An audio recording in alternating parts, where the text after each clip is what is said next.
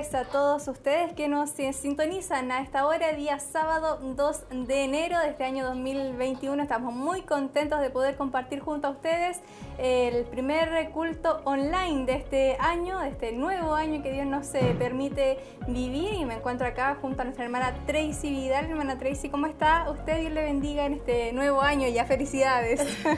muy bien, con mucho ánimo también comenzando este nuevo año 2021 no sabemos qué nos deparará, pero esperamos en el Señor y estamos en sus manos y esperamos también que ustedes hayan tenido un buen inicio de año. ¿Cómo fue su año? Bueno, bien, familiar, eh, en la casita hay varias restricciones. Este año fue un año bien especial, así que eh, lo importante es que estábamos con las familias, que mm. podemos eh, tener un nuevo día. Dios nos da eso en su misericordia, en su inmenso amor. Así que debemos agradecer y debemos valorar también cada día y nosotros esperamos que ustedes también eh, hayan disfrutado de este, esta transición, de este nuevo año. Para algunos es un día más, para algunos no, no, tiene mayor importancia. es un cambio de día solamente, dicen algunos, pero eh, es importante que, podamos ir renovándonos, que vamos renovando eh, nuestra energía, nuestra fe, nuestra esperanza, nuestra confianza en Dios, que cada día pueda ser mayor y que podamos enfrentar este nuevo año que como usted decía no sabemos lo que nos depara, pero sí sabemos que así como el año anterior, como el año 2020, Dios estará con nosotros también hasta el último día.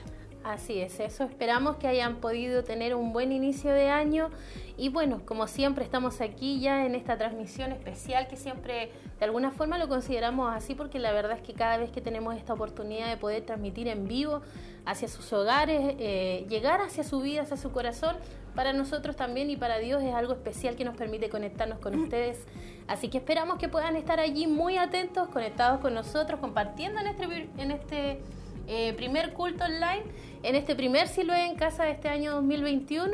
Así que solamente invitarle a conectarse con nosotros, a estar atento, a seguir la transmisión. Recuerde que siempre vamos a estar aquí compartiendo con ustedes cada momento especial en la presencia de Dios y queremos que también lo viva usted de esa forma, que lo experimente en su hogar de esa forma y donde se encuentre pueda estar preparando su vida para poder estar en presencia de nuestro Dios. Así es, sabemos que el Espíritu Santo puede fluir a través de estos medios de comunicación, a través de la radio, de la televisión, eh, llegar hasta donde usted nos está viendo, donde usted nos está escuchando en esta hora, ahí está la presencia de Dios, así que usted puede comenzar a preparar su vida, a disponer de estas horas que estamos reunidos, que estamos escuchando, que estamos atentos a esta transmisión, eh, gozándonos ahí a la distancia con las hermosas alabanzas que escuchamos y por supuesto recibiendo esa palabra que Dios hoy ha preparado para cada uno de nosotros. Así que usted no se separe de nuestra sintonía, quédese junto a nosotros porque sin duda Dios tiene una bendición especial para nuestras vidas, para nuestras familias, para nuestro hogar y usted puede hoy recibirla a través de estos medios de comunicación en esta calurosa tarde de verano ya, en, estamos en enero. Eh, bastante calor ha hecho estos días. Algunos dicen, eh, antes me acuerdo yo que se mencionaba los primeros días del año correspondían a los primeros 12 meses de eh, cómo iban a ser, claro, íbamos a poder ver. más o menos cómo iba a ser el año, pero bueno, la verdad que... Estos dos primeros días han sido calurosos. Pero la verdad que los tiempos han cambiado tanto, los días, los años han cambiado tanto que ya no sé si es tan fiable el, el, mirar los días así como se veían antes, pero... Eh, si es así, vamos a tener meses muy calurosos. Sí, sí, la verdad es que desde la mañana estaba Ah, eh, bueno, en el sector donde ahora estamos viviendo eh, estaba un poco nublado en la mañana, pero no por eso hizo, hizo más frío, al contrario, la verdad es que estaba como, como se dice, un poco bochornado mm. el día. Eh, pero esperamos que ustedes puedan estar frescos en donde se encuentren, no sabemos la verdad. Nosotros tenemos bastante calor acá en los estudios.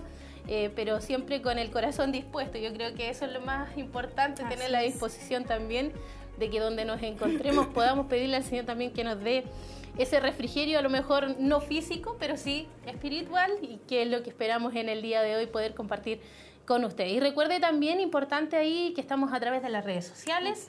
Recuerde que estamos en Facebook, búsquenos ahí como Televida Chillán. Ya han llegado unos saludos y esperamos que muchos hermanos más se puedan ir sumando también a esta transmisión que estamos realizando en vivo a través de esta plataforma. Y al mismo tiempo le invitamos a que pueda compartir y de esa forma también vamos a estar llegando a muchas familias que hoy también puedan recibir esta palabra, no solo familias, sino también vidas. Estamos hablando de personas que hoy a lo mejor necesitan una palabra de esperanza para su vida. Y nosotros tal vez al, solamente el ejercicio de poder eh, darle compartir, darle me gusta, copiar el link e invitar a los familiares a poder verlo, podemos también bendecir a aquellos que hoy lo necesitan. Así es, y han llegado varios saludos a través de Facebook, que nosotros queremos saludar como siempre a todos nuestros hermanos que se conectan. Saludamos a nuestro hermano Roberto Veloso, que nos deja también su saludo a través de Facebook. Dice, bendiciones hermanas, familia Veloso huyó viéndole, si lo es en casa. Un saludo para todos nuestros hermanos ahí eh, su esposa, sus hijas que están ahí atentos, escuchándonos también, siempre, constantemente siendo partícipe de las transmisiones. Así que eh, les enviamos un cariñoso saludo a ustedes y esperamos que eh, Dios hoy pueda bendecir su vida. Tenemos también un saludo de em, Alejandra Godoy Ormazábal. Dice, muchas bendiciones, Dios bendiga nuevamente este año 2021 y qué hermoso contar con ustedes, dice el Señor, recompensa a todos los que trabajan en estos medios de comunicación cristianos. Muchas gracias a nuestra hermana Alejandra mm. Godoy por su eh, hermoso saludo que nos deja ahí a través de Facebook. Así, y también nuestro hermano Mario Fuentes, que aquí también nos envía bendiciones. Aquí atento, feliz año y buena dupla. Muchas gracias también ahí a nuestro hermano Mario, que siempre está pendiente también de la transmisión. Le enviamos un saludo a él, a su familia eh, y así como él también hay muchos que hoy están en casitas, están viendo la transmisión, están ahí pendientes, están esperando también el poder compartir con nosotros en este culto online, en este Siloé en casa. Lo otro, recuerde también que estamos en vivo eh, a través de YouTube, importante también marcarlo ahí. Usted también nos puede buscar como Televida HD y de esa forma también puede sintonizarnos y ser parte de esta transmisión que estamos realizando en vivo. Así es, y siguen llegando los saludos. Saludamos a Alejandro Sánchez. Dice muchas bendiciones mis hermanos, un abrazo a la distancia, un abrazo también para usted que nos escribe ahí a través de Facebook. Les invitamos a todos nuestros hermanos a permanecer en nuestra sintonía. Recuerde que estamos en vivo y en directo a través de Radio Maús, a través de Televida, a través de Facebook, a través de YouTube. Puede encontrarnos en diferentes eh, plataformas, en diferentes medios. Lo importante es que usted se quede con nosotros, no se mueva de la sintonía para que Dios pueda hoy bendecir su vida de una manera especial a través de esta transmisión. Así es. Y también eh, nuestro obispo va a estar ahí continuando con la temática huellas. Hoy vamos a estar escuchando también esta temática y un mensaje que ya vamos en la tercera lección en el día de hoy. Y, y hoy el tema lleva por nombre la formación de Pablo y va a estar en el libro de Hechos, capítulo 9, versículo 15, y dice incluso acá el versículo, lo voy a, lo voy a dar eh, lectura para que también nuestros hermanos comiencen ya a tomar ahí el registro, el apunte. yo sé que hay algunos que son como bien meticulosos, y tienen una libreta, yo creo, ahí tomando apunte de cada una de las series y los títulos, por supuesto, que han estado siendo ministrados en este último tiempo. Eh, el Hechos 9.15 dice, instrumento escogido me es este para llevar mi nombre en presencia de los gentiles y de reyes y de los hijos de Israel. Vamos a, continuar entonces con esta temática acerca de la vida de Pablo y cómo este también de alguna manera ha marcado, ha dejado una huella también para nosotros en este tiempo. Así es, un interesante tema que vamos a estar escuchando, así que la invitación es a que usted quede muy atento eh, tome su lápiz, tome su libreta, su cuaderno, donde usted lleva sus apuntes para que pueda poner mucha atención. Reúnase junto a su familia, junto a sus hijos, alrededor del el medio que usted esté utilizando. Lo importante es que usted aproveche este tiempo de poder escuchar palabra del Señor. Aún tenemos la libertad de poder hacerlo, aún tenemos el privilegio de poder mm. ser enseñados eh, a través de la palabra, así que debemos aprovechar al máximo esta oportunidad eh, los tiempos van cambiando, no sabemos lo que el mañana nos depara, así que tenemos que aprovechar y vivir el hoy y, tomar esta, esta gran bendición que Dios nos entrega de poder eh, tener la, dicha y la libertad de escuchar un mensaje eh, en vivo, de poder escuchar un mensaje nuevo, un mensaje que constantemente está hablando a nuestras vidas. Así que usted quédese junto a nosotros, disponga su vida, disponga su corazón, dispóngase a iniciar este nuevo año en presencia de nuestro Dios y aprender cada día más de Él a través de su palabra. Así es, en este día que usted también pueda anhelar en su corazón, la verdad es que a lo mejor en, nuestro hogar es un poco complejo mm. o por las mismas actividades que uno realiza de manera diaria, pero yo creo que Dios siempre ahí tiene su porción para cada uno de nosotros. Eh, a veces una frase, eh, un texto bíblico, pero con algo Dios nos toca y nos ministra y solamente ahora, en este tiempo, en este minuto, a lo mejor que usted está en casita allí esperando poder recibir esta palabra, pídale al Señor que Dios le hable, pídale al Señor que Dios le ministre. Que este culto que usted está a lo mejor viendo, que está escuchando, no sea el, eh, no quede como, como cuando decíamos, no se vaya como ha llegado, mm. sino que pueda usted ser bendecido, bendecida por Dios, que haya algo que pueda calar en su corazón de una manera especial, de una manera profunda, y de esa manera Dios va a traer también esa bendición que usted tanto necesita. Respuestas a lo mejor que usted eh, está esperando de parte del Señor y hoy puede ser la oportunidad de que Dios pueda traer también esa respuesta para su vida, para su familia, para lo que usted hoy está viviendo. Y aunque uno experimente o, o crea que es solamente una enseñanza, bueno, algo nos quedará para cada uno de nosotros. Así es, la invitación es a que todos se queden junto a nosotros, puedan estar disfrutando de esta transmisión en vivo y en directo que estamos realizando este día sábado 2 de enero de este año 2021 y nosotros queremos seguir saludando a aquellos eh, hermanos y hermanas, amigos que se van conectando a nuestra transmisión de Facebook. Saludamos a Luis Andrade, nos escribe Dios les bendiga. Eh, Amados hermanos, en este día, como todos los días, para escuchar palabra de parte de Dios y bendiga a mis hermanos que están contestando. Muchas bendiciones de parte de Dios. Son los saludos que van eh, dejándonos en Facebook. Eh, nuestra hermana Verónica Troncoso también dice un saludo a mi obispo, pastor y familia pastoral. Saludo a todos mis hermanas y hermanos que hacen posible esta transmisión. Así es. También Alejandro Sánchez aquí dice muchas bendiciones mis hermanos. Un abrazo a la distancia y también nuestro hermano Alexis León nos saluda y nos envía muchas, muchas bendiciones. Así es. José Guajardo dice también Dios les bendiga a mis hermanas. Me da gusto verle, dice ahí eh, mensaje.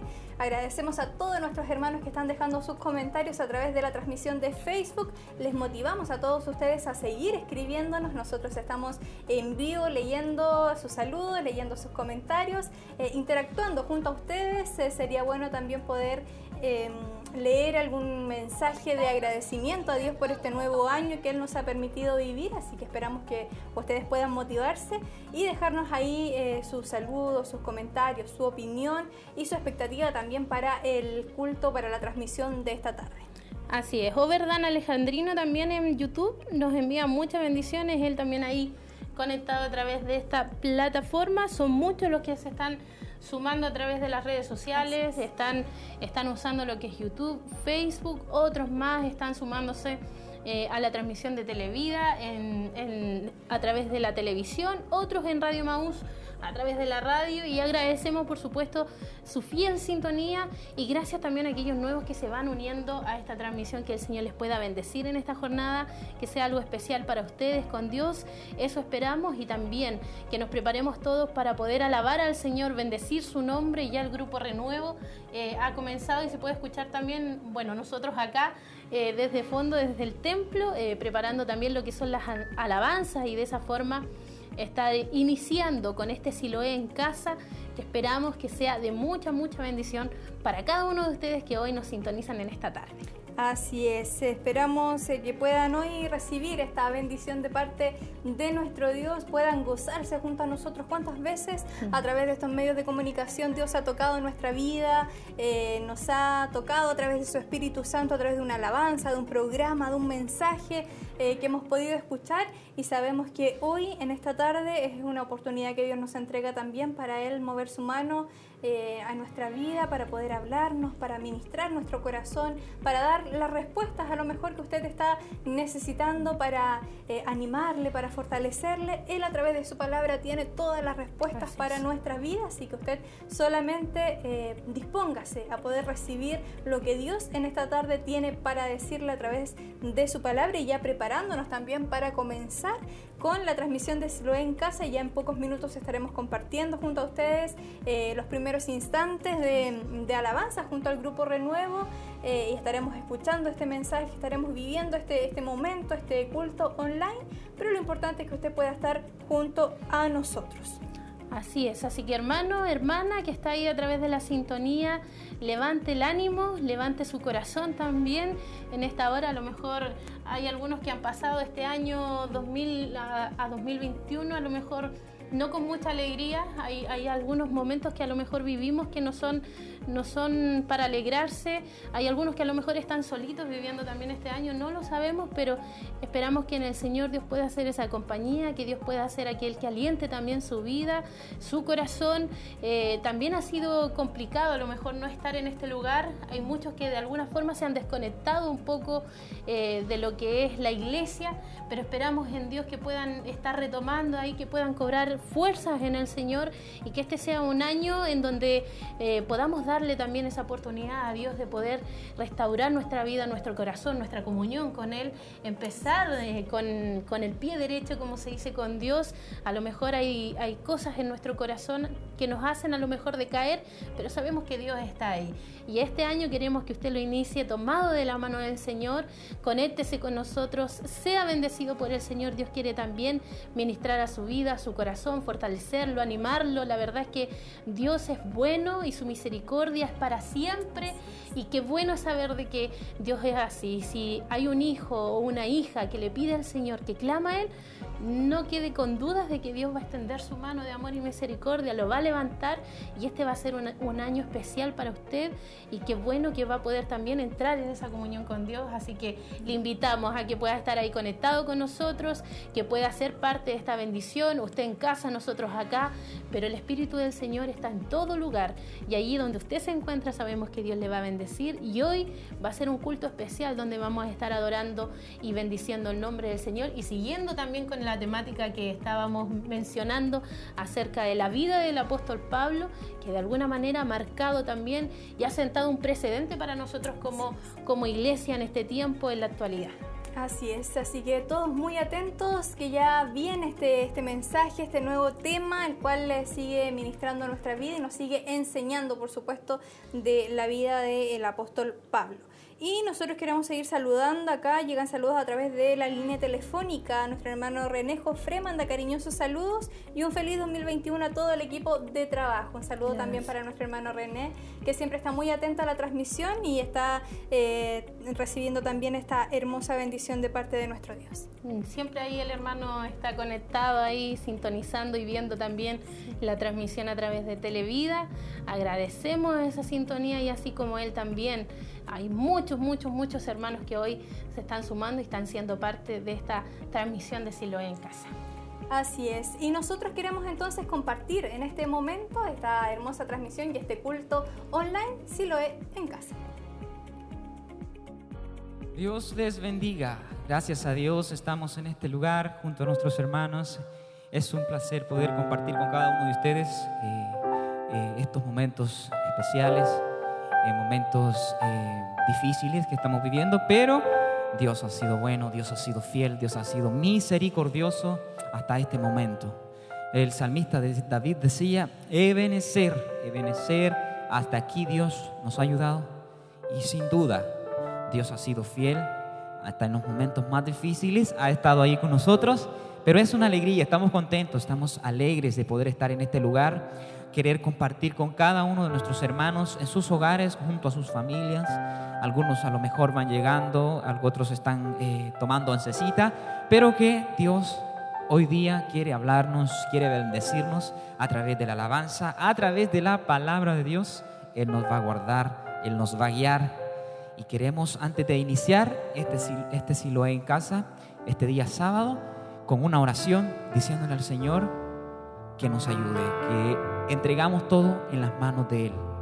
Señor Jesús, te damos gracias por la oportunidad que nos das de estar en este lugar junto a nuestros hermanos músicos, nuestros hermanos que están detrás de cámaras, Señor. Te pedimos que seas tú dándoles la fuerza. Si hay alguien decaído, Señor, que tú puedas darle la fuerza. Las fuerzas, Señor, como las del búfalo. Te pedimos en el nombre de Jesús que seas tú, Señor, tomando el control de este culto, de este maravilloso momento que tú nos permites estar. Te pedimos que nos perdones nuestros pecados, que perdones nuestras transgresiones, porque durante todo el día, Señor, a lo mejor no nos hemos dado cuenta, Padre, pero tú lo conoces. Perdónanos que tu sangre preciosa derramada en la cruz del Calvario nos dé y nos limpie de toda maldad. Gracias, Señor.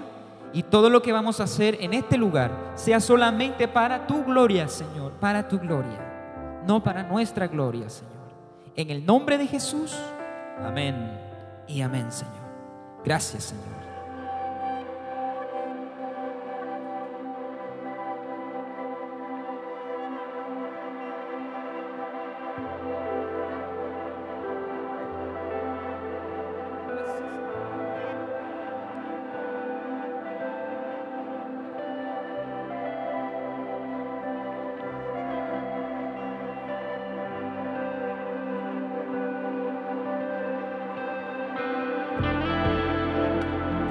Gracias, Señor, en esta hora, porque queremos exaltarte, Señor. Queremos postrarnos, rendirnos delante de ti, postrar nuestras coronas a tus pies, Señor. Decirte que tú eres santo, decirte que tú eres digno de suprema alabanza, Señor. Aleluya. Te damos gracias, Señor.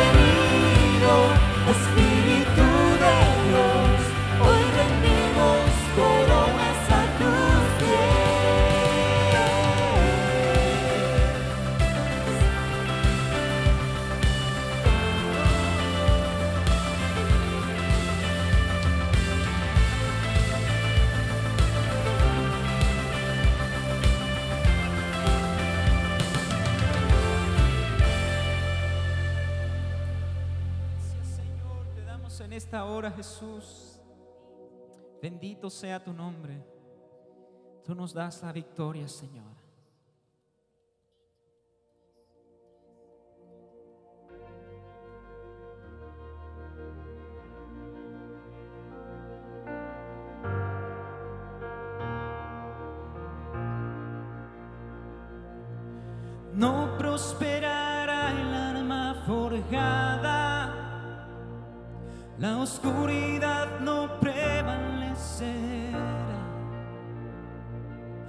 porque al Dios que sirvo siempre triunfará.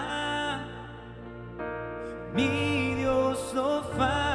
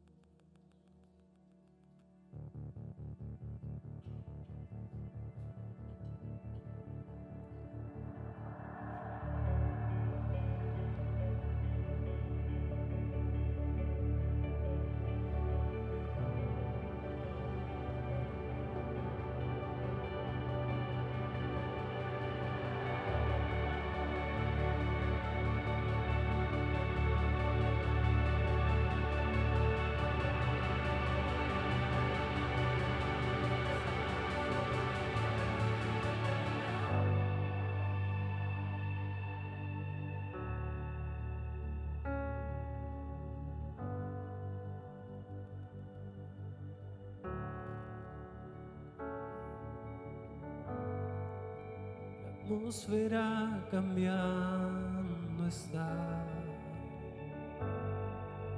Tu espíritu está aquí. Es evidente tu mover. Tu espíritu está aquí. atmósfera cambiar. Tu espíritu está aquí. Es evidente tu mover. Tu espíritu está aquí. Llenas este lugar.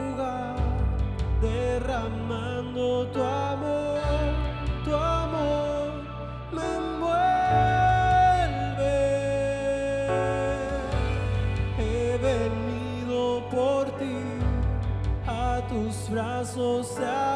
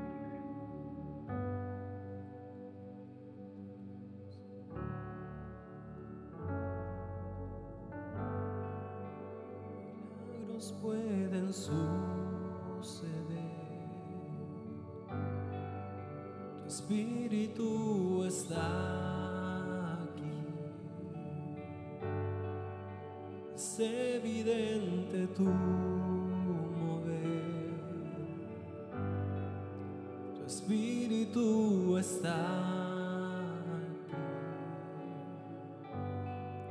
milagros pueden suceder.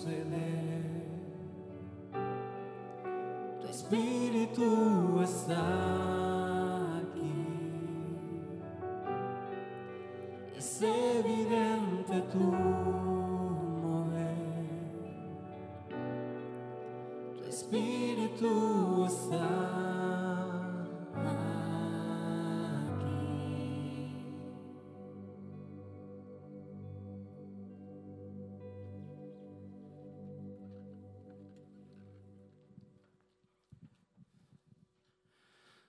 Dios les bendiga, mis hermanos. Agradecemos al Señor poder estar junto a ustedes ya en este nuevo año y iniciando lo que será todo una secuencia, por supuesto, de cultos y también de temas que estaremos compartiendo con ustedes.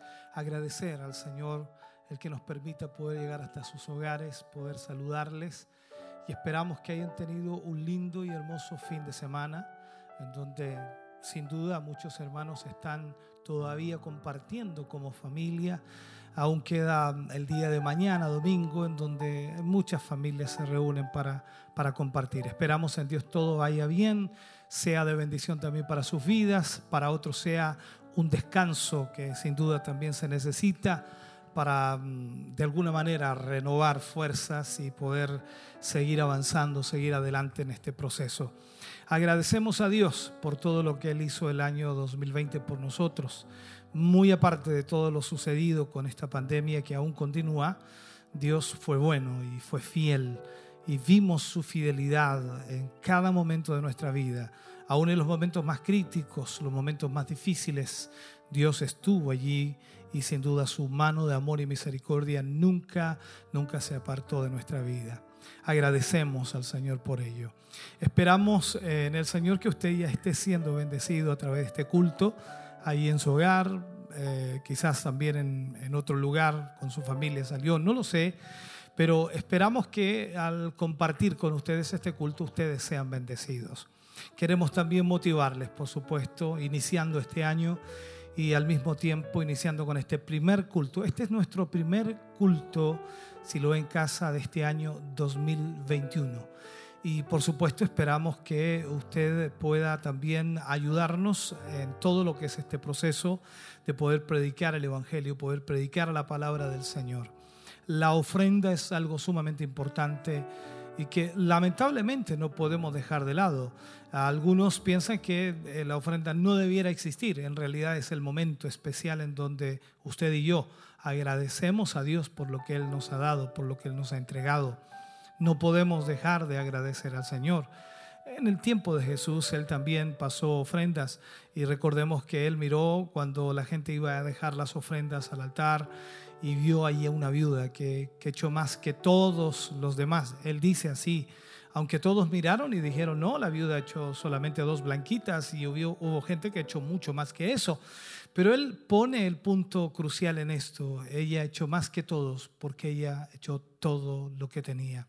Sin duda el esfuerzo que hacemos para la obra de Dios y para el Señor siempre tendrá recompensa. Me, tomo las palabras que Jesús le dijo a Pedro cuando le dijo, nada de lo que hagas por la obra de Dios quedará sin recompensa.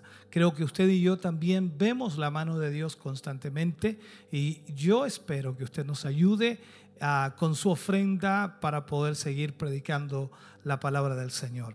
Así que hermanos queridos, ahí está la cuenta corriente, Banco de Crédito Inversiones, como dije, cuenta corriente número 76 61 86 76. Iglesia Siloé en movimiento y el RUT es el 65062 675 raya 3. La confirmación del pago, por supuesto, debe hacerlo a tesorería Si no puede hacer esa transferencia, llame aquí a la radio. eh, nuestra hermana estará atendiéndole allí al 42 223 11 33. Esperamos en Dios que usted nos ayude con su ofrenda, eh, con su aporte generoso. Y esta es la primera ofrenda de este año. Qué bueno es comenzar bien y sin duda agradeciendo al Señor por todo lo que Él ha hecho. Comencemos un año bien y sea usted generoso con la obra del Señor. Oremos a Dios. Padre, en el nombre de Jesús vamos ante su presencia dando gracias por su amor y misericordia. Gracias por todo lo que usted hace. Gracias por todo lo que seguirá haciendo en nuestras vidas. Gracias por su gran amor, Señor. En esta hora, al orar, pedimos una bendición especial para cada uno de nuestros hermanos y hermanas. Seas tú bendiciéndoles, seas tú prosperándoles y al mismo tiempo, Señor, retribuyendo infinitamente lo que ellos puedan aportar a tu obra. Tú eres el Dios que multiplica, el Dios que bendice y el Dios que prospera. Hoy agradecemos esta gran misericordia tuya para con nuestras vidas. Amén y amén, Señor. Dios le bendiga, ofrende para el Señor mientras el grupo Renuevo adora a Dios.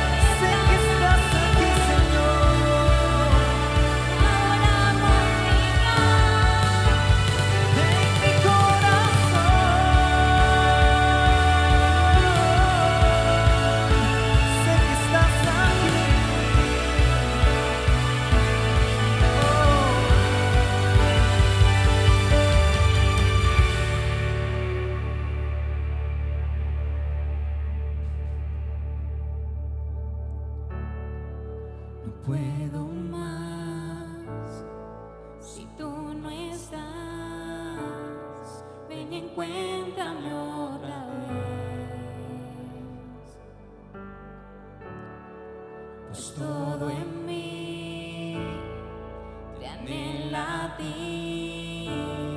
Ven y otra vez. No puedo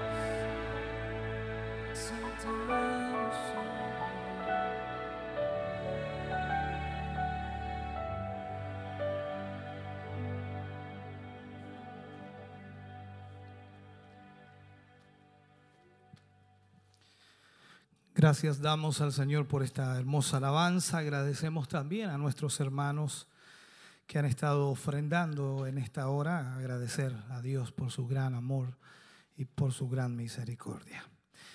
Bien, eh, vamos a ir ya a la palabra del Señor. Recuerda, estamos estudiando eh, una serie que le- se, se ha titulado Huellas, hablando acerca de la vida del apóstol Pablo. Y vamos eh, hoy día a tomar la tercera lección de esta temática. En el área del día domingo estamos también, bueno, ya terminamos una serie eh, que era la todopoderosa sangre de, de nuestro Señor Jesucristo. Y mañana iniciamos con otra serie que le hemos eh, llamado arrepentimiento. Por lo tanto, esperamos en el Señor tener una hermosa bendición.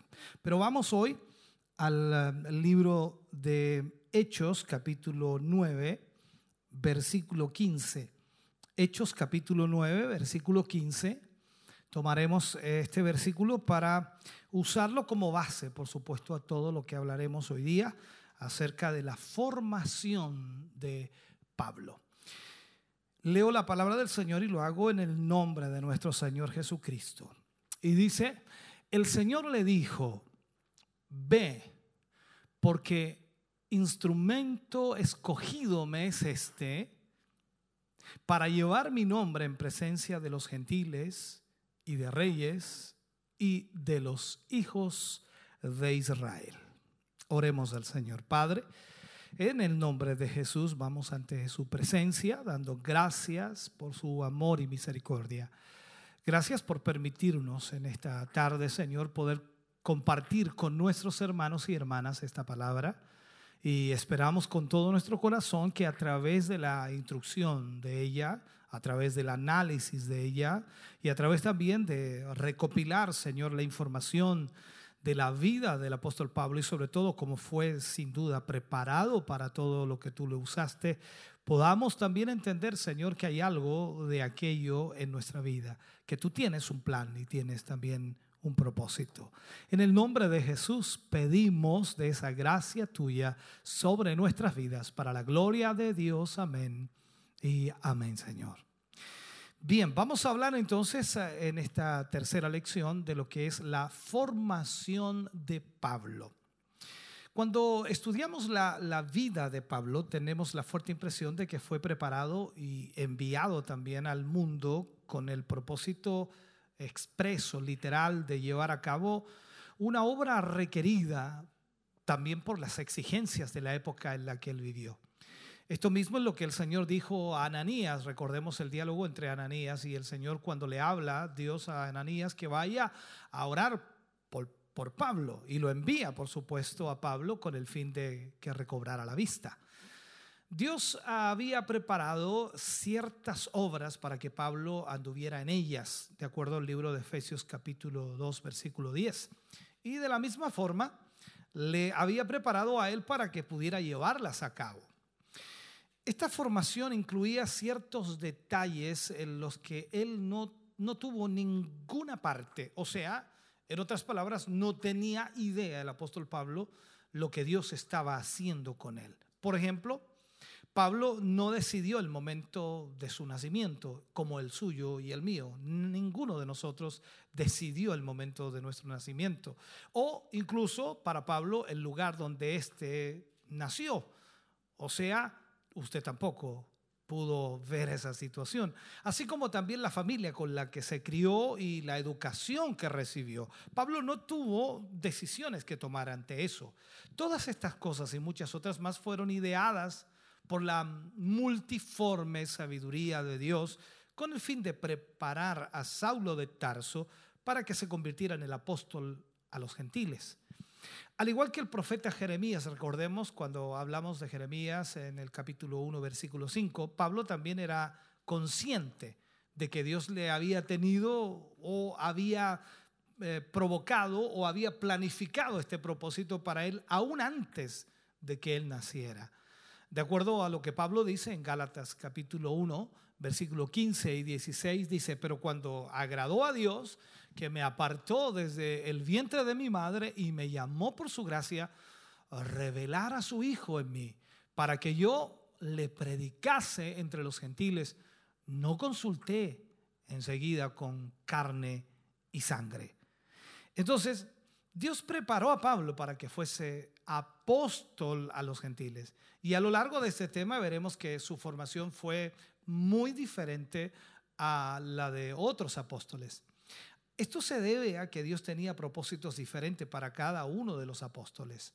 Quizá la diferencia más sobresaliente es que mientras que sus compañeros de apostolado habían crecido con Cristo o habían caminado con Cristo y lo habían conocido como hombre antes de reconocerlo como hijo de Dios, Pablo, en el contrario, conoció a Jesús en la gloria de su resurrección. Y todo esto nos debe llevar también a reflexionar sobre el hecho de que Dios tenía un propósito diferente para cada apóstol. También para cada uno de nosotros hay un propósito diferente de parte de Dios. Y en función de eso, entonces, podemos decir que Él ha preparado todo para poder llevar a cabo su obra y su propósito. En su providencia, Él está desarrollando un plan en nuestra vida. Dios está desarrollando un plan para cumplir un propósito. Eh, pero tristemente este ideal divino puede quedar frustrado por nuestra falta de disposición y también nuestras malas decisiones. En el caso de Pablo, esto, eh, claro que él no hubiera sido, por supuesto, el hombre que llegó a ser, ni tampoco habría hecho el trabajo que hizo si una serie de circunstancias hubiera sido designadas o hubieran sido de alguna manera eh, cambiadas por Dios en los años previos a su conversión. En este sentido, entonces, podríamos decir, Pablo no hubiera llegado a ser el hombre de Dios que fue. En aquellos momentos, él no sabía que estaba siendo preparado por Dios. Y de hecho, eh, sus propias intenciones para el futuro, de acuerdo a lo que él tenía, diferían mucho de las que el Señor tenía para su vida. Sin embargo, estudiando, profundizando también en esto, cuando él se convirtió, toda aquella preparación previa empezó a, a encajar perfectamente eh, sirviéndole de, una manera extraordinaria para desarrollar la obra para la que él había sido llamado como apóstol a los gentiles. Vamos a comenzar nuestro tema considerando, por supuesto, lo, lo que podríamos llamar la formación inconsciente. Recuerdo haber predicado un mensaje acerca de esto hace mucho tiempo atrás y también prediqué otro que se llamaba la formación consciente. Hoy día hablaremos de los dos puntos en una forma mucho más breve, pero importante. La formación inconsciente de Pablo, es decir, aquella en la que él no tuvo nada que decidir, mmm, nada en sus intenciones, porque sus intenciones en sí eran otras muy diferentes a las que el Señor tenía. Veamos entonces lo que es la formación inconsciente. Veamos lo primero, su lugar de nacimiento. Allí Pablo nada tenía que hacer. De acuerdo a lo que el libro de Hechos, capítulo 21, versículo 39 dice, entonces dijo Pablo, yo eh, de cierto soy hombre judío de Tarso, ciudadano de una ciudad no insignificante de Cilicia. Ahora, casi por el mismo tiempo en el que Jesús nacía en Belén de Judea, Pablo nació en la ciudad de Tarso, en la provincia de Cilicia, en la actual Turquía. Eh, por los testimonios de la antigüedad sabemos que Tarso, la ciudad natal de Pablo, no era ningún pueblo insignificante, sino una activa metrópolis eh, de muchas culturas y con un importante comercio internacional. Esto se debía en gran medida a su situación estratégica, la ubicación estratégica que tenía. Según el geógrafo eh, Strabon, eh, que probablemente escribió sus obras en los primeros años del siglo I después de Cristo, los habitantes de Tarso eran grandes amantes de la cultura. Eran asiduos estudiantes de la filosofía, de las artes eh, liberales y todas las ramas del saber en general, hasta el punto de que Tarso adelantaba en, este aspecto incluso a Atenas y también a Alejandría, en cuyas escuelas asistían más forasteros que estudiantes de la propia ciudad, muy conocidas en ese tiempo. Tarso era, por tanto, lo que podríamos llamar una ciudad universitaria. Sin embargo, la gente no venía de otros lugares para estudiar en sus escuelas. Los estudiantes de Tarso eran nativos de la ciudad que frecuentemente salían para completar sus estudios a otros lugares y solo excepcionalmente regresaban a su ciudad después de haber terminado sus estudios. Ahora, es difícil dejar de ver que Dios tuvo un propósito bien definido cuando decidió que el apóstol de los gentiles naciera en este lugar. Mientras él crecía, estaba siendo preparado inconscientemente para encontrarse con hombres de todas clases y de todas razas, para tolerar la mayor diversidad de hábitos y también diversidad de costumbres, y sobre todo para familiarizarse con la cultura y el saber del mundo de aquel entonces. Luego vemos eh, la ciudadanía romana. En Hechos capítulo 22, versículo 25 al 28, dice, pero cuando le ataron con correas, Pablo dijo al centurión que estaba presente, ¿os es lícito azotar a un ciudadano romano sin, sin haber sido condenado? Eh, cuando el centurión oyó esto, fue y dio aviso al tribuno diciendo, ¿qué vas a hacer? Porque este hombre es ciudadano romano. Vino el tribuno y le dijo, dime, ¿eres ciudadano romano? Pablo respondió y dijo, sí. Respondió el tribuno, yo con una gran suma adquirí esta ciudadanía. Entonces Pablo dijo, pero yo lo soy de nacimiento. En un principio, eh, la ciudadanía romana era, eh, era, concedida a quienes nacían en la ciudad de Roma como habitantes eh, libres, por decirlo así.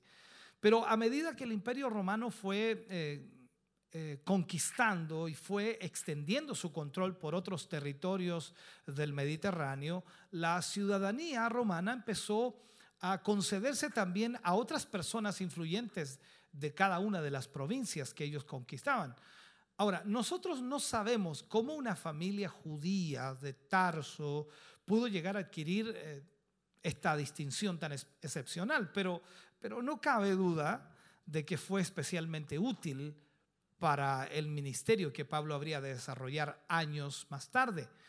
No olvidemos que en aquel momento el imperio romano se extendía por todas partes y al tener esta ciudadanía, confería primero reputación, segundo posición en cualquier lugar.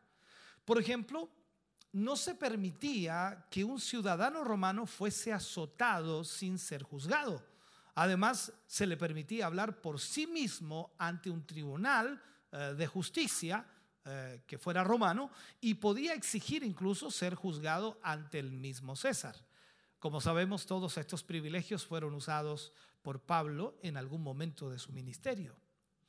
Veamos otro punto, lo que es su herencia judía.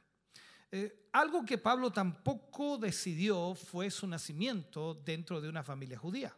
Sin duda, este hecho dejó una huella mucho más profunda que su lugar de nacimiento o su ciudadanía romana. Cuando desde su perspectiva cristiana, eh, Pablo de alguna manera recapitula los valores naturales de los que antes se enorgullecía. Él escribe en Filipenses capítulo 3, versículo 5, dice, eh, circuncidado al octavo día, del linaje de Israel, de la tribu de Benjamín, hebreo de hebreos, en cuanto a la ley, fariseo. Ahora, debemos notar eh, también que aunque vivía lejos de Palestina, la familia de Pablo no era de los judíos helenitas o helenistas, como también se le llamaba, es decir, aquellos judíos de cultura y lengua griega. Estos representaban a la mayoría de los judíos que se encontraban en la diáspora ¿Y qué es la diáspora? La diáspora en realidad es la dispersión de grupos étnicos o religiosos que han abandonado eh, su lugar de procedencia originaria, por supuesto, y que se encuentran repartidos por, todo el mundo, viviendo entre personas que no son de su condición.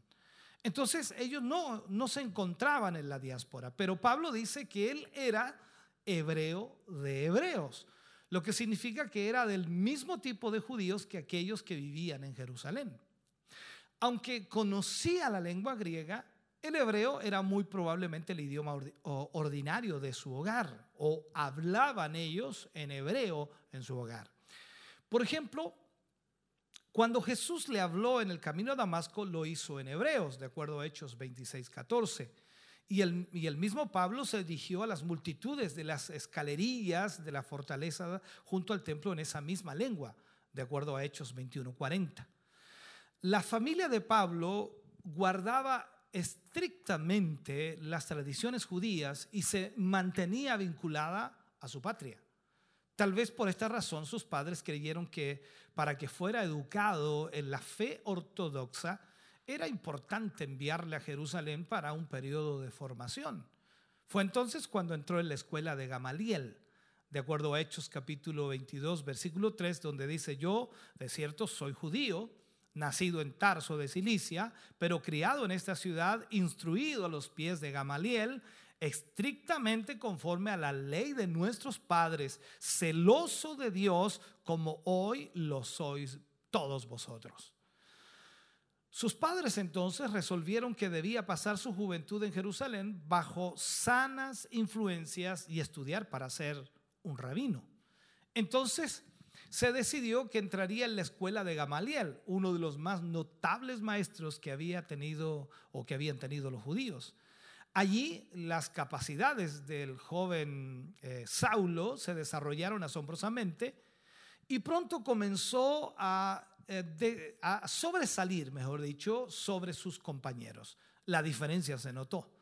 El estudio de las escrituras y los comentarios, por supuesto, que los sabios y maestros habían hecho de ellas, ocupaban totalmente su tiempo. Todo esto era aprendido de memoria y se organizaban discusiones y se organizaban debates sobre algunos puntos en los que las inteligencias de los estudiantes se agudizaban y crecían más y más. Así desarrolló Pablo su maravillosa memoria, la perpicacia de su lógica, la abundancia de ideas, pero sobre todo su conocimiento de las escrituras del Antiguo Testamento. La decisión eh, que tomaron sus padres de hacerle ir a estudiar a Jerusalén para ser un rabino fue una de las cosas que más trascendencia tendría en su futuro ministerio. Porque si bien era apóstol de los gentiles, también fue un gran misionero en su propio pueblo, los judíos. En cada ciudad que él visitaba donde había judíos, se presentaba en la sinagoga y su educación como rabino de Jerusalén le aseguraba la oportunidad de hablar, de tal manera que inmediatamente eh, captara la atención de los judíos allí. Y su conocimiento de las escrituras le capacitaba para dirigir a sus oyentes a la fe en Cristo Jesús. Además, conocía por experiencia propia la completa impotencia de la ley para aplacar la conciencia y satisfacer el corazón. Todo esto solo lo pudo encontrar en Cristo. Así que él podía hablar al corazón de otros muchos judíos que sentían esta misma frustración que él sintió y llevarles a la gracia de Dios manifestada en Cristo Jesús.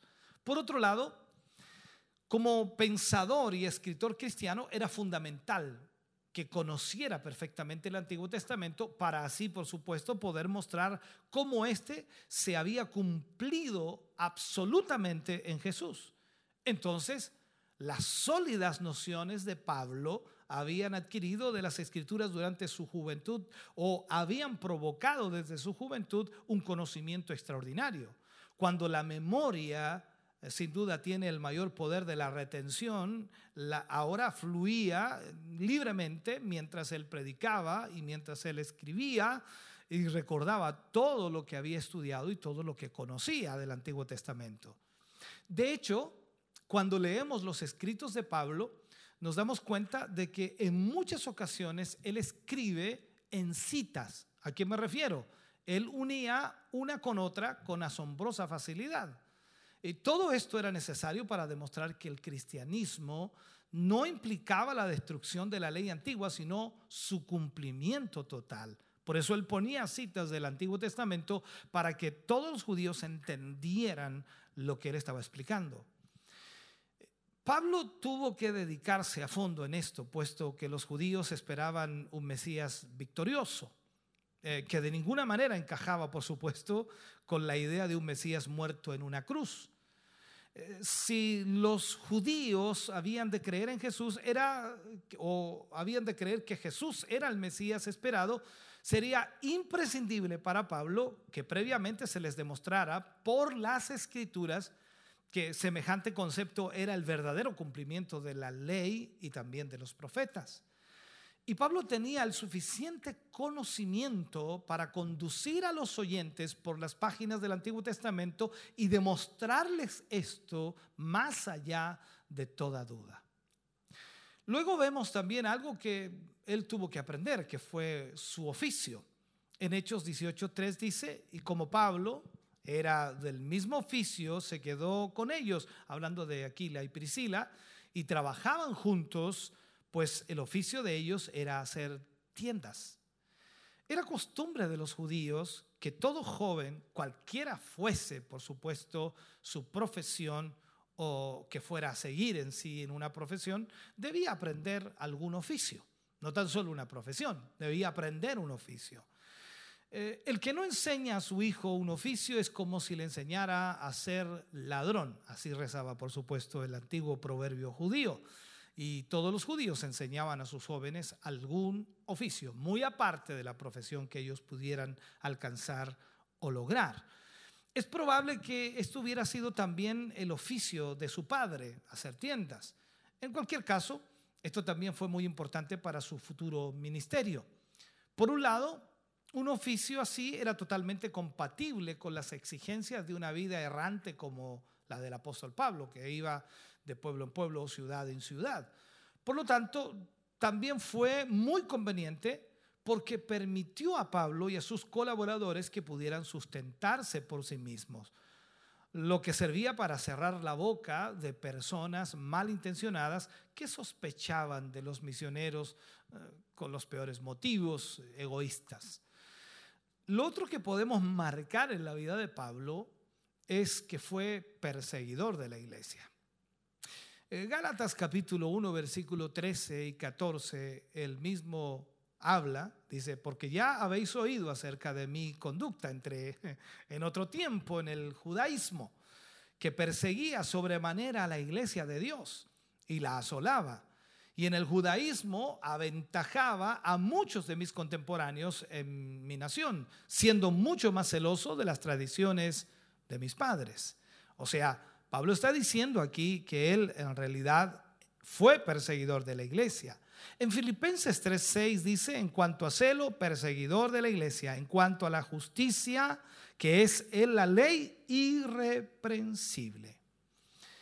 Entonces, como vemos aquí, cuando Pablo era joven, fue enviado por sus padres a Jerusalén para que se formara o para que de alguna manera recibiera la instrucción en las escrituras.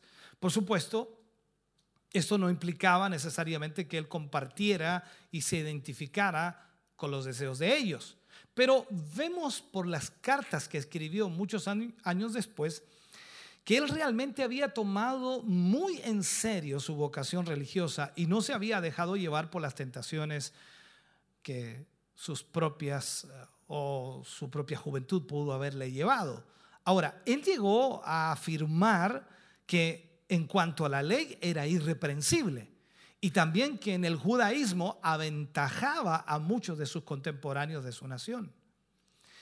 Realmente eso tuvo que ser así, ya que cuando años más tarde regresó a Jerusalén para establecerse allí, los jefes del judaísmo, impresionados por su talento, su devoción, eh, esa eh, devoción entusiasta hacia el judaísmo, le llamaron para dirigir la oposición al cristianismo. Y es casi seguro que en ese tiempo, a fin de facilitar sus operaciones, fuera nombrado para ocupar un asiento en el Sanedrín, lo cual le permitió dar un voto en contra de los seguidores de Jesús, de acuerdo a Hechos 26.10. Pablo estaba, de acuerdo a la historia, lleno de indignación contra los cristianos que creían que Jesús, el que había sido crucificado, era el Mesías del pueblo judío. Él consideraba que esto era una barbaridad. Así que aceptó la proposición de las autoridades judías y luchó con todas sus fuerzas contra aquello que le parecía una auténtica blasfemia. Al hacerlo, estaba plenamente convencido de que llevaba a cabo la obra de Dios. Desde su punto de vista, el cristianismo atentaba contra lo que él consideraba más sagrado y era necesario destruirlo antes de que se extendiera más. Así que fue de sinagoga en sinagoga y de casa en casa arrastrando hombres y mujeres que fueron puestos en prisión y castigados. Allí fueron obligados a blasfemar en contra del nombre de Jesús y de su Salvador. Y es probable que algunos de ellos fueran condenados a muerte después de haber soportado las más infames, no sé, o los más infames ultrajes. Pero en su celo asesino, Pablo no se conformó con llevar a cabo su nefasta obra eh, solo en Jerusalén sino que también estaba dispuesto a llegar hasta donde hiciera falta para detener a estos llamados los del camino o los seguidores de Jesús, el pseudo Mesías según su apreciación. Entonces, que lo que hace, pide cartas al sumo sacerdote para que le autorizara a seguir con esta labor también en Damasco.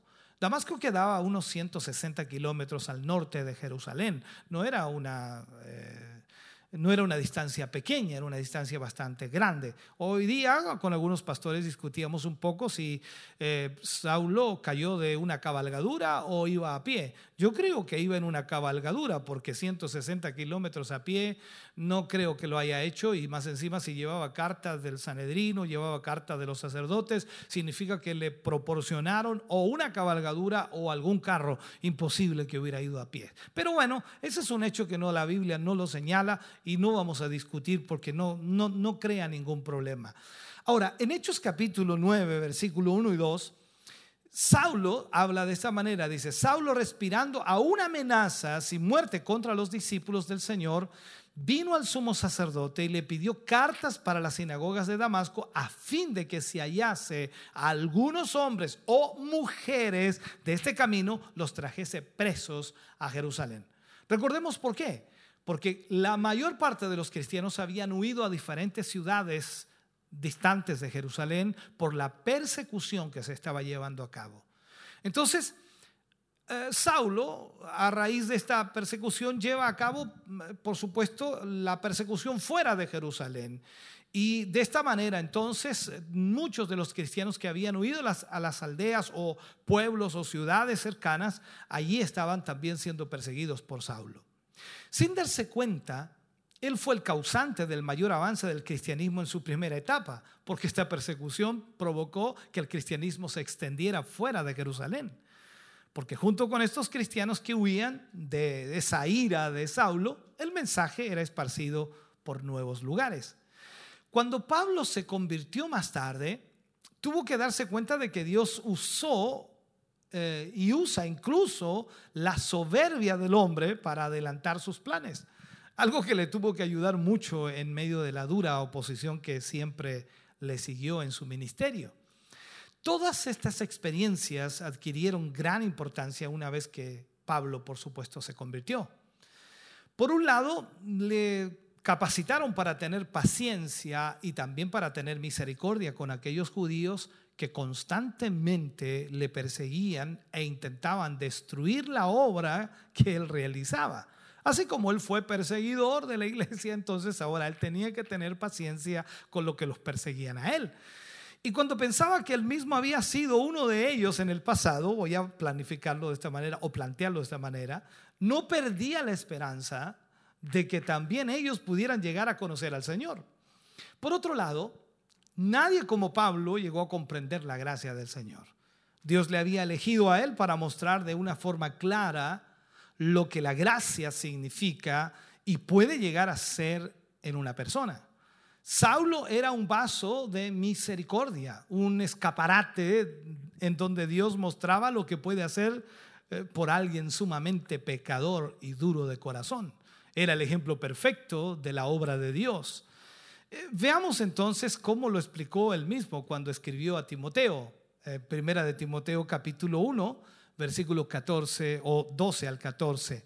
Dice, doy gracias al que me fortaleció, a Cristo Jesús nuestro Señor, porque me tuvo por fiel, poniéndome en el ministerio, habiendo yo sido antes blasfemo, perseguidor e injuriador, mas fui recibido a misericordia, porque lo hice por ignorancia en incredulidad.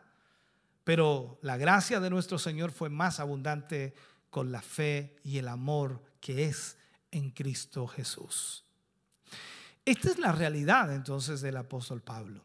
Ahora, veamos la formación consciente, donde Pablo, por supuesto, tenía que tomar decisiones o de alguna forma también se enfrentó a situaciones las cuales estaba consciente que estaba viviendo. Las primeras pruebas como creyente, eso es lo primero que vivió Pablo. Pablo acababa de convertirse y nada más al salir de las aguas del bautismo y comenzó a tener que aprender a superar grandes obstáculos. Por supuesto, la experiencia de, Pablo no es única. De hecho, cada nuevo cristiano será probado constantemente. Ahora bien, la forma en la que nuestra fe eh, será puesta a prueba y las tentaciones que tendremos que superar serán diferentes en cada caso. El diablo nos conoce bien y sabe en qué áreas de nuestra vida somos más vulnerables o somos más débiles. Pablo fue probado precisamente en aquellas cosas que más sufrimiento le podían producir. Ahora, ¿cuáles fueron los obstáculos que Pablo enfrentó al comienzo de su carrera o al comienzo de su ministerio? Él era un hombre que no le gustaba que le llevaran la contraria. O sea, él siempre quería tener la razón. Espero que usted no sea así. Era muy competitivo y no aceptaba el fracaso o el rechazo.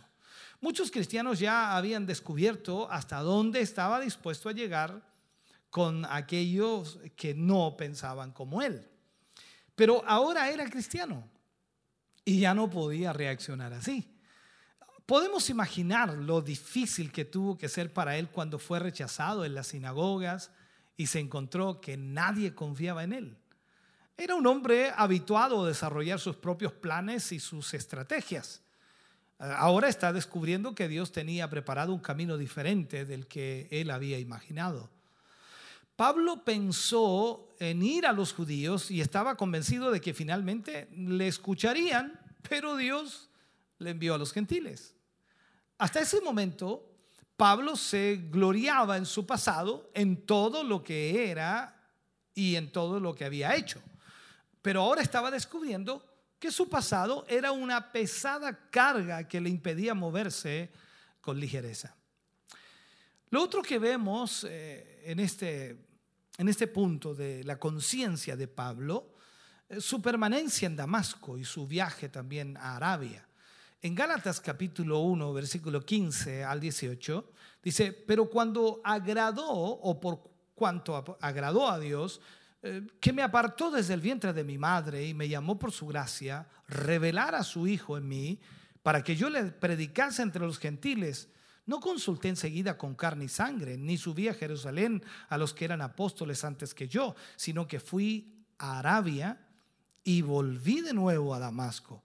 Después, pasado tres años, subí a Jerusalén para ver a Pedro y permanecí con él 15 días. O sea, después de su conversión, Lucas nos dice que Pablo se quedó en Damasco hasta pasado muchos días, mucho tiempo. Por la carta que el apóstol escribió a los Gálatas, sabemos que este periodo incluyó tres años en los que también realizó un viaje a Arabia.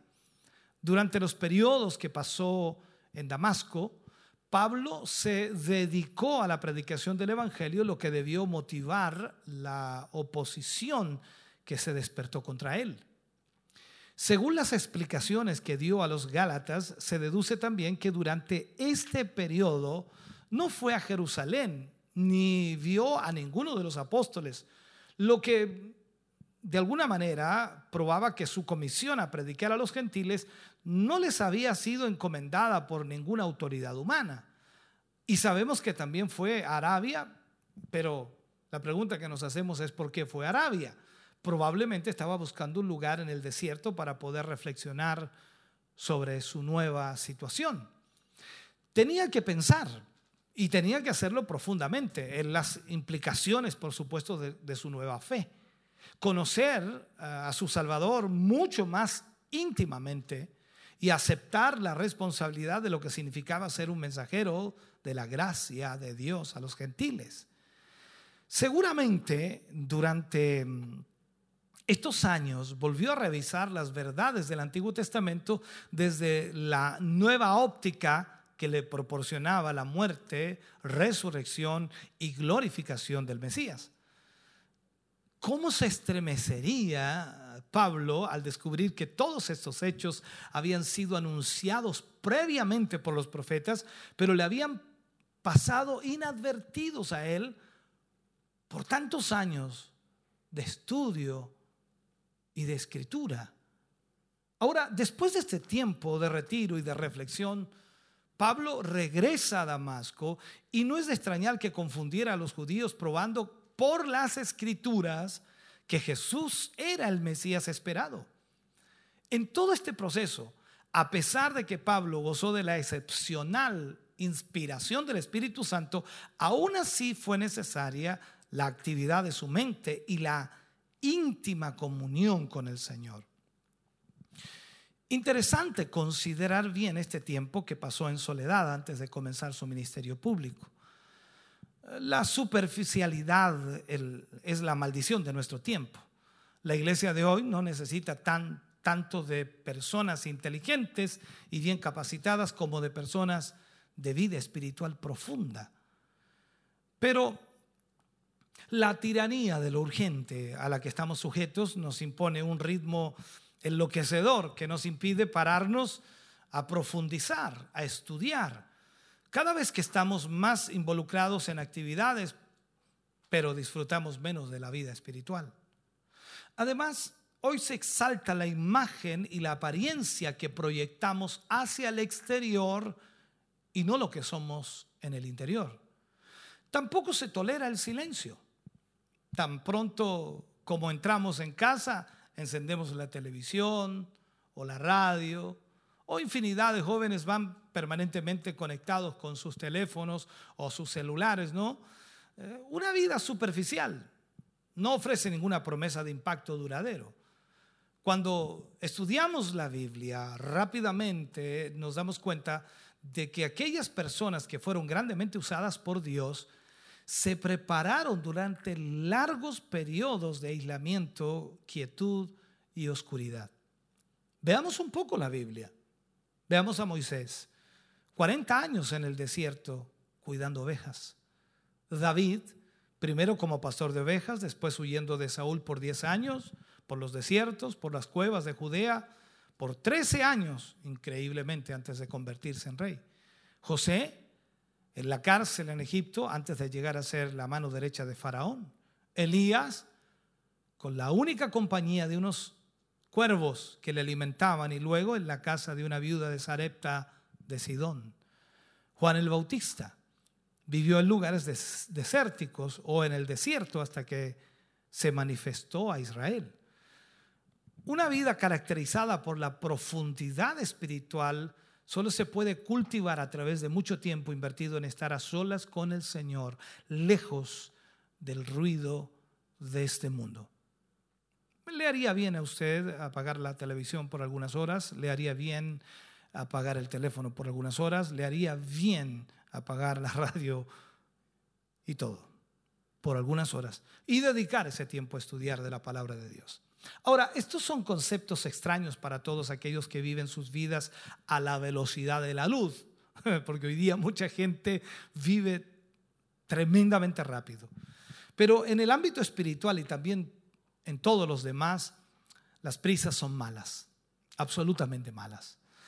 Podemos encontrar un claro ejemplo en los eh, deportistas que alcanzan la fama rápidamente y que con un poco de tiempo se ven inmersos en las drogas, en las adicciones para mitigar la desilusión.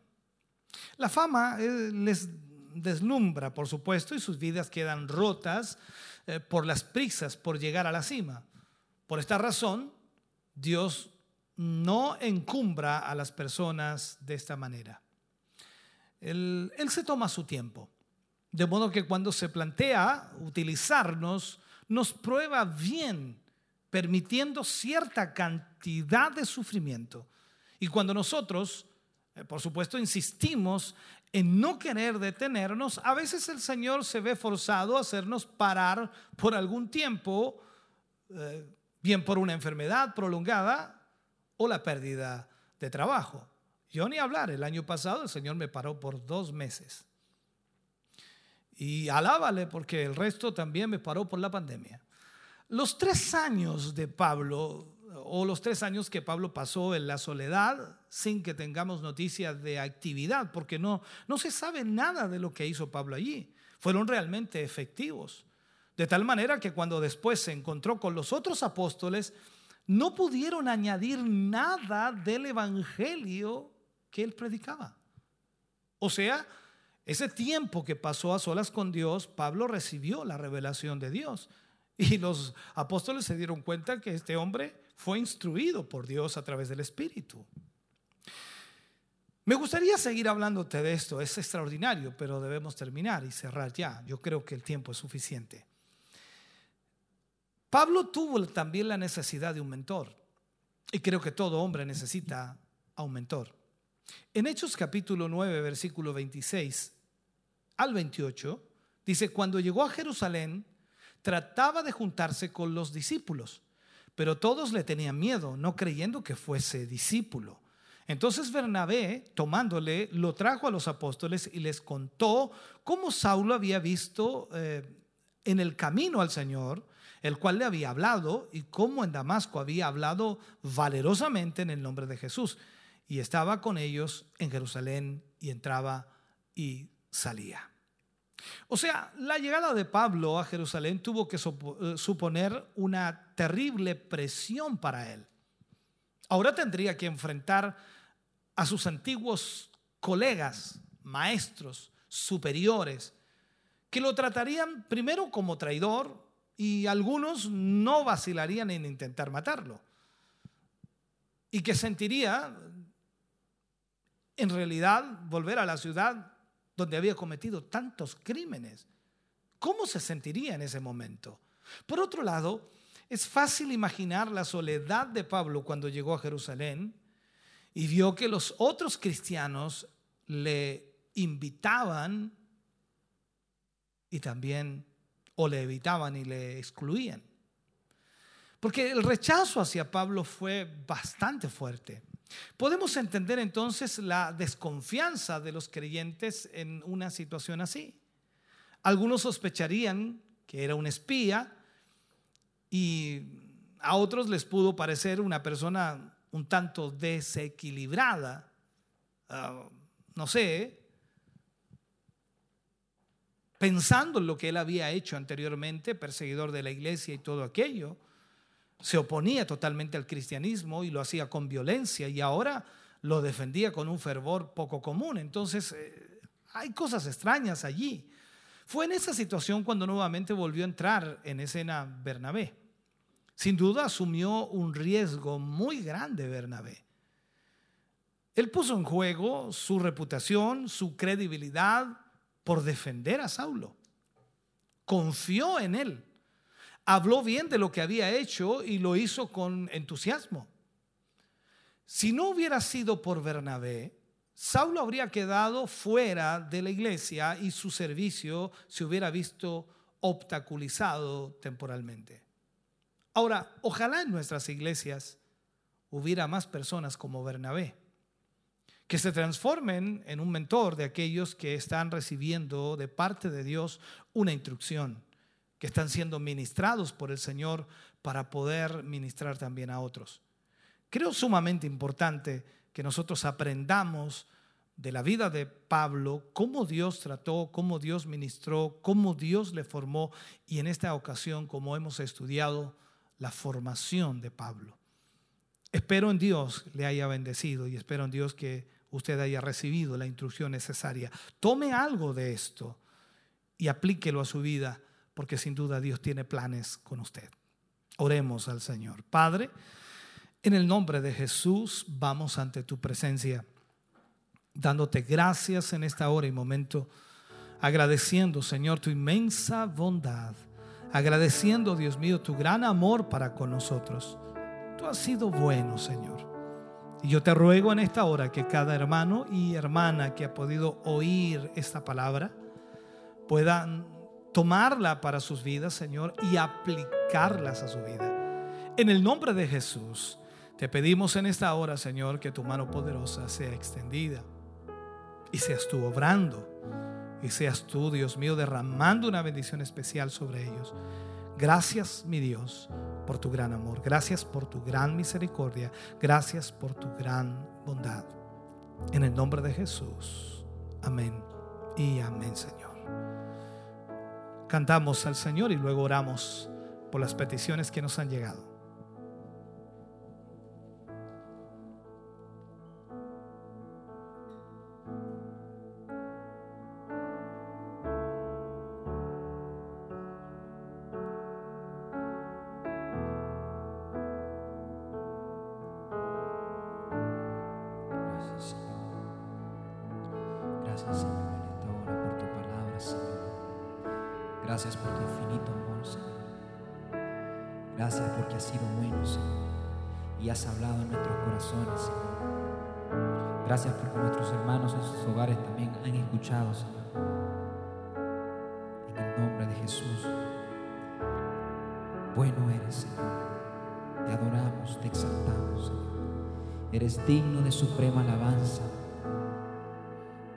Suprema adoración.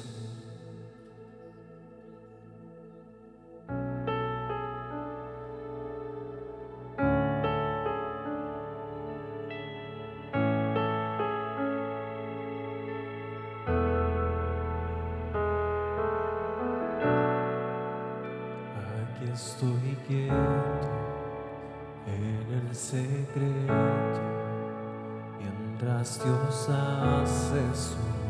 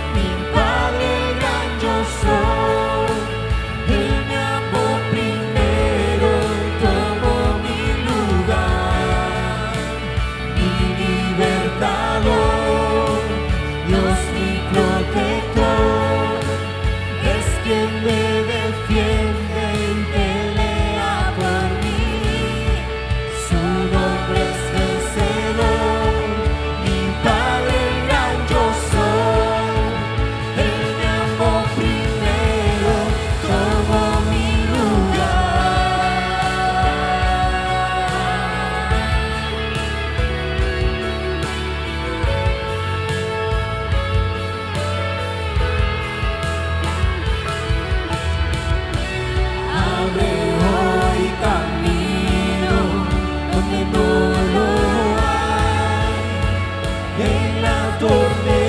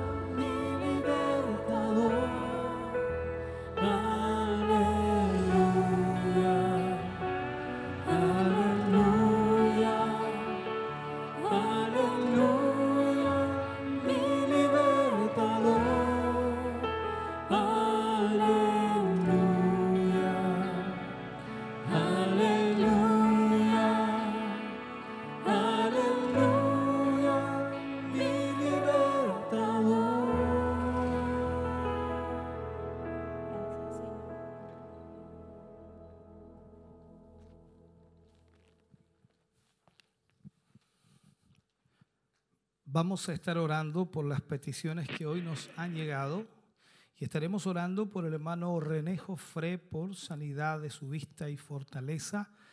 Estaremos orando por María Lara Guzmán por salud y fortaleza, por Angélica Vega por salvación y sanidad, por Blanca Leiva por salvación y conversión, por la hermana Erika Jara Godoy por sanidad, por Claudia Begoña Jara, salud y trabajo, hermano Patricio Leiva por fortaleza y protección, por Grimaldo Jara, trabajo y salud, por Stephanie Leiva, salvación, conversión y protección. Y también estaremos orando por nuestra hermana Elsa Subiabre, que pide oración por sanidad por una infección en su oído. Todas estas peticiones, por supuesto, las ponemos en esta oración final agradeciendo a Dios primeramente el que nos permita poder estar junto a ustedes y hayamos podido eh, traerles la palabra de Dios y también las alabanzas. Oremos juntos al Señor. Padre, en el nombre de Jesús, vamos ante su presencia dando gracias por su gran amor y misericordia. Gracias por permitirnos hoy poder estar junto a nuestros hermanos y hermanas junto a toda la iglesia, Señor, que esperamos esté conectada. Deseamos con todo nuestro corazón una bendición especial para ellos. Señor, glorifícate eh, maravillosamente. Derrama, Señor, tu bendición. Sea, Padre mío, tu palabra bendiciéndoles amplia y generosamente. En el nombre de Jesús, Señor, en esta hora te agradecemos por ese milagro que tú harás en cada uno de tus hijos. Al cerrar nuestro culto, Señor, hoy agradecemos, Dios mío, tu presencia en medio nuestro. Agradecemos también el que hayamos podido, Señor, ministrar a tu pueblo.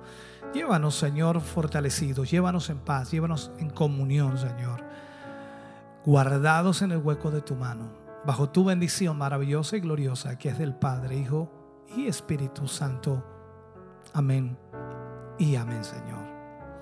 Agradecemos a Dios haber estado con ustedes y que ustedes también nos hayan acompañado. Mañana, desde las 11 de la mañana, estamos con nuestro culto Siloé en casa y esperamos que usted pueda también estar en esta transmisión, eh, poder compartirla con quienes por supuesto pueda hacerlo. De esa forma será bendecido y bendecirá también a muchos otros. Gracias como siempre a nuestros hermanos del Grupo Renuevo, hermano Franco, hermano Misael, hermana Génesis mi hermano Nicolás, hermano Jeremías, mi hermano Carlos. Dios les bendiga, siempre olvido algún nombre, ¿no? Ah, hermano Carlos. Y por supuesto, nuestro hermano Jeremías también ahí en la cámara. Arriba están, tengo entendido, ¿no? Hermano Abraham, lo vi por allí. Está hermano Michael, hermano Jeremías, hermano Ezequiel. Eh, y bueno, eh, en los estudios de Televida estará nuestra hermana Tracy, nuestra hermana eh, Catherine Marín, que estarán por supuesto cerrando lo que es ya este eh, en vivo y esperamos hayan sido bendecidos. Ellas tienen los últimos comentarios, no porque comenten cosas. Ellas tienen los últimos comentarios de este culto en vivo. Lo aclaro porque no falta el que interpreta mal, ¿no? Lo dije tan rápidamente que a lo mejor interpretan mal. Algunos los hermanos se ríen, pero yo, yo capto ciertas cosas de pronto que los hermanos dicen, mire el pastor lo que dijo. No, ellas tienen los últimos comentarios de este culto en vivo, si lo en casa. Vamos con ellas, Dios les bendiga mucho, bendiciones.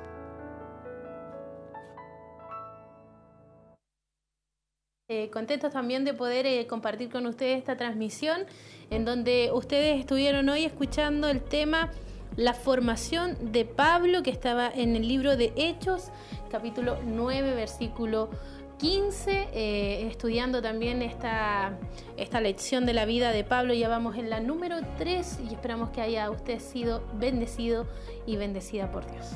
Que hayan tenido la oportunidad de estar muy atentos a este interesante tema que eh, se estuvo ministrando durante esta tarde de día sábado y puedan estar muy atentos también a los que van a venir porque sabemos que es un serie, una lección que tiene varios capítulos, así que usted pueda estar ahí eh, muy, muy atenta a toda la enseñanza, a todas las lecciones y así poder ir conociendo más de eh, lo que la palabra de Dios nos dice.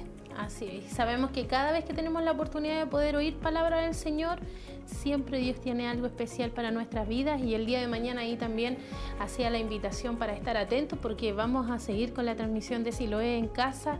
Eso sí, que más temprano, a las 11 de la mañana vamos a estar en este lugar junto a nuestros hermanos también que van a estar acá en locución acompañándole en el previo y por supuesto nuestros hermanos del grupo Renuevo que van a estar ahí entonando las alabanzas para adorar al Señor y compartiendo el mensaje nuestro obispo Hugo Alfonso Montesinos. Así es, y varios saludos han ido llegando también a través de eh, las diferentes plataformas, a través de Facebook, eh, de YouTube también, así que queremos aprovechar de saludar eh, algunos saludos que dejamos pendientes. nuestro hermano Michel Caro dice, Dios les bendiga grandemente mis hermanos, atentos a la transmisión del primer culto Siloé en casa, año 2021. Saludo para todos, dice bendiciones del Señor. Y saludos también para nuestro hermano Michel, que está, ha estado atento a la sintonía.